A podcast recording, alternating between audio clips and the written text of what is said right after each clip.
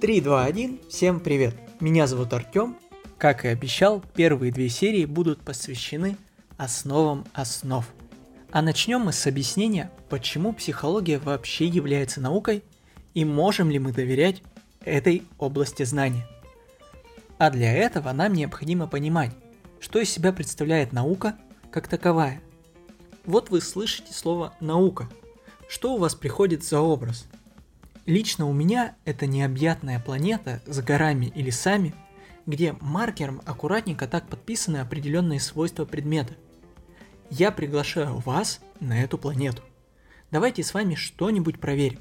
Побудем исследователями. А попробуем-ка мы подпрыгнуть.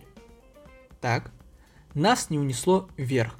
Значит, на планете есть притяжение. Это интересно. Вы сможете предположить, что будет дальше? Если мы повторим прыжок, давайте с вами предположим, что ничего не изменится.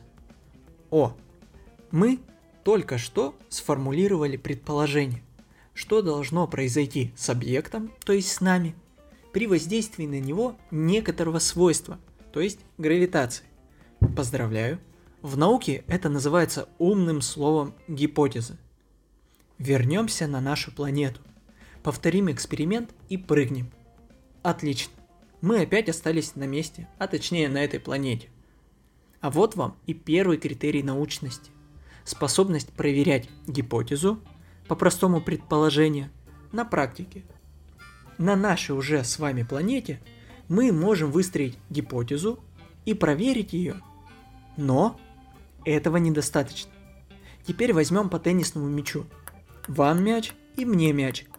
И кинем его как можно дальше. Улетел ли он в космос? Неа. Также просто упал на эту планету. А вот вам и второй критерий. Непротиворечивость. Мы прыгнули, гравитация сработала. Мы кинули мяч, гравитация опять на месте. Значит, мы окончательно можем подтвердить, что гравитация на нашей планете так и есть. Но мы не останавливаемся и идем еще дальше. Я тут неподалеку оставил шаттл. Давайте проверим, сработает ли гравитация на нем. Объявляем старт через 3, 2, 1. О нет. Шаттл показал, что гравитация на нашей планете отсутствует. Он просто взял, вылетел в космос и нарушил второй критерий – непротиворечивость. Или нет? Давайте посмотрим повнимательнее, какова была сила нашего броска. Неизвестно. Мы же не знаем, как измерять силу, но что нам мешает ввести обозначение силы? Да, собственно, ничего. Давайте предположим, что силой мы будем называть Копатычей. Мы кинули мяч силой 3 Копатыча, а ракетный двигатель мы запустили примерно с силой 1000 Копатычей. Получается, 3 Копатыча не могут преодолеть силу притяжения, а 1000 Копатыч абсолютно спокойно. Значит, сила притяжения находится в промежутке между 4 Копатычами и 999 Копатычами. Осталось только проверить другим экспериментаторам – какая именно эта сила. Но оставим этот вопрос другим посетителям этой планеты. Ах да, и я совсем забыл. Третий критерий – полнота. Когда мы обозначили границы силы притяжения, тогда мы и обосновали критерий непротиворечивости.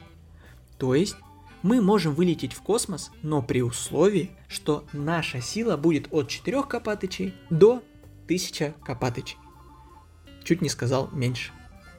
Зависит ли вылет в открытый космос от человека, который будет кидать, например, теннисный мяч? Уточню. Если теннисный мяч бросаю не я, а Лена, вылетит ли он в космос, если она бросит его силой 4 Копатыча? Не-а. И не важно, кто его будет бросать. Если сила будет равна 4 Копатычам, он останется на Земле. И это четвертый критерий. Независимость знания от субъекта, его обнаружившего. И последний критерий, самый неожиданный, это простота науки. Любое знание должно быть понятно не только человеку, который это знание открыл, но и другим людям. Зачем вообще нужен этот критерий? Для простой проверки. Если я буду говорить, что я кинул мяч, но вы не сможете его кинуть, значит нарушается четвертый критерий – зависимость от субъекта, обладающим знанием. Видите, как все просто? Поэтому если вам с умным видом пытаются что-то рассказать, а вам ничего не понятно, проблема не всегда в вас. Возможно, знания, которые вам пытаются донести, или не научно, или человек сам не понимает, о чем говорит. А прежде чем перейти к самому интересному, к проблемам психологии, мы повторим все пять критериев. Первый критерий – проверяемость. Дважды прыгнули, дважды приземлились. Второй критерий – непротиворечивость. Мы прыгнули, гравитация сработала. Мы кинули мяч, гравитация опять на месте. Третий критерий – полнота. Выставили границы силы от 4 копатычей, когда мяч не улетит в космос, до 1000 копатычей, когда мяч спокойно покидает пределы планеты. Четвертый критерий. Неважно, кто придумал знание, главное, что оно одинаково для каждого. Пятый критерий. Простота. Придуманное, а точнее открытое знание должно быть понятно каждому. И все вроде замечательно и отлично описывает физические явления, а поэтому физики ликуют. Значит, самое время перейти к психологической науке. Давайте снова возьмем по теннисному мячу в правую ладонь, сожмем его как можно крепче, вытянем его и предположим, что произойдет, если мы его отпустим. Наверное, он упадет около нас – Отлично. Предположили, отпускаем. И действительно, он падает около нас. А теперь возьмем в нашу ладонь не теннисный мячик, а голубя. И попробуем предположить, куда же он упадет, когда мы разожмем ладонь. Главное, не отпускать его раньше времени. Ну что, как думаете, где он окажется, когда мы разожмем его? Может в голубятне, а может около наших ног, а может он полетит клевать булку прямо около лавочки. В общем, предсказать, где он окажется, невозможно. Ну, или почти невозможно. Предположим, что мы наблюдали за этим голубем со скамейки. За прошедший час он ни разу не клюнул землю. Значит, во-первых, это странный голубь, во-вторых, возможно, он голоден. Отлично, Ставим миску с хлебушком в двух метрах от нас и берем голубя в руку. Предполагаем, что он полетит именно к этой миске. Отпускаем его, и мы оказались правы. Он действительно полетел к ней. Мы молодцы, хотя, как всегда, есть одно «но». Повторим эксперимент. Также ставим миску, также опускаем, но голубь не летит к миске. Он летит в голубятню что произошло? Психологическая наука ошиблась и нет повторяемости эксперимента. Не совсем. Просто мы не учли все возможные переменные, которые повлияют на полет голубя. Какой его возраст, сколько ему надо кушать, а может у него сейчас период спаривания и так далее и тому подобное. Как видите, в физике учесть все переменные немножко легче, хотя бы потому, что физика это гораздо более старшая наука, чем психология.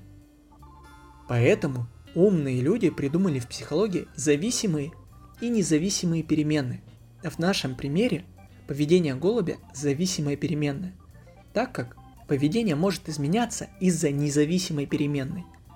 Опять-таки, в, нашей примере, в нашем примере независимая переменная – корм или самка на горизонте. То есть, куда полетит голубь, зависит от того, во-первых, какое начальное состояние было у голубя, голод или стремление продолжить род. Во-вторых, что мы перед ним поставили, корм или самку.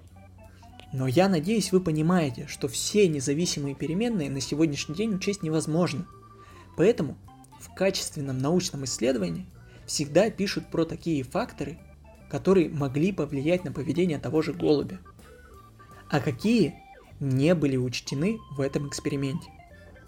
А теперь самое интересное. Перенесем все это, например, с человеком. Поставьте человека перед стеллажом с продуктами и попробуйте угадать, что он сейчас купит.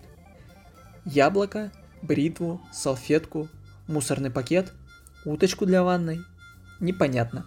Но мы можем очертить границу людей, которые захотят купить, например, бритву. Кто сталкивался с маркетингом, понимает, что это называется целевая аудитория продукта. Заострю ваше внимание еще на одном отличии, а именно на отличии между теннисным мячиком и, например, человеком. У мяча не так много переменных, которые могут на него повлиять. А вот как поступит человек – большой вопрос. Еще большой вопрос – поступит ли человек так, как он сам хочет, или как его заставят поступить. Да-да, этот вопрос о свободе, это вопрос о свободе воли, но о нем, как и обещал, мы поговорим в конце сезона. Это очень сложная и интересная тема, поэтому лучше оставить ее про запас. Сейчас для понимания мы допустим, что человек обладает таки свободой воли, а мяч нет. В психологической науке в таком случае человек будет объектом, а мяч субъектом исследования. Различие в этих терминах очень простое. Объект может действовать как он захочет, поэтому предсказать его поведение тяжело. Субъект не обладает собственными желаниями ни при каких условиях, поэтому он действует как его направят. И вот так плавно мы подошли к первой проблеме психологии. Вы же не думали, что у психологии нет проблем?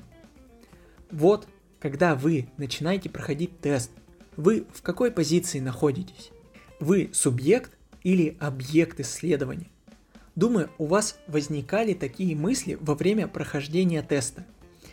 Хм, блин, в вопросе меня спрашивают, похож ли я на уточку. Если я отвечу «да», они будут считать меня уткой. Ну, или психом. А если нет, тогда этот ответ слишком очевиден. В этой ситуации оценки вопроса вы уже вводите новую независимую переменную. То есть ваши размышления уже влияют на конечный результат теста. Чтобы понимать весь абсурд ситуации, бросьте камень. И на середине пути он останавливается и говорит, ну, нет, в речку я не хочу, а я хочу в космос покорять просторы. И с таким камнем приходится взаимодействовать психологам. Умным, мечтательным, и у каждого камня свои мечты. И как же устраняют психологи эту проблему? Это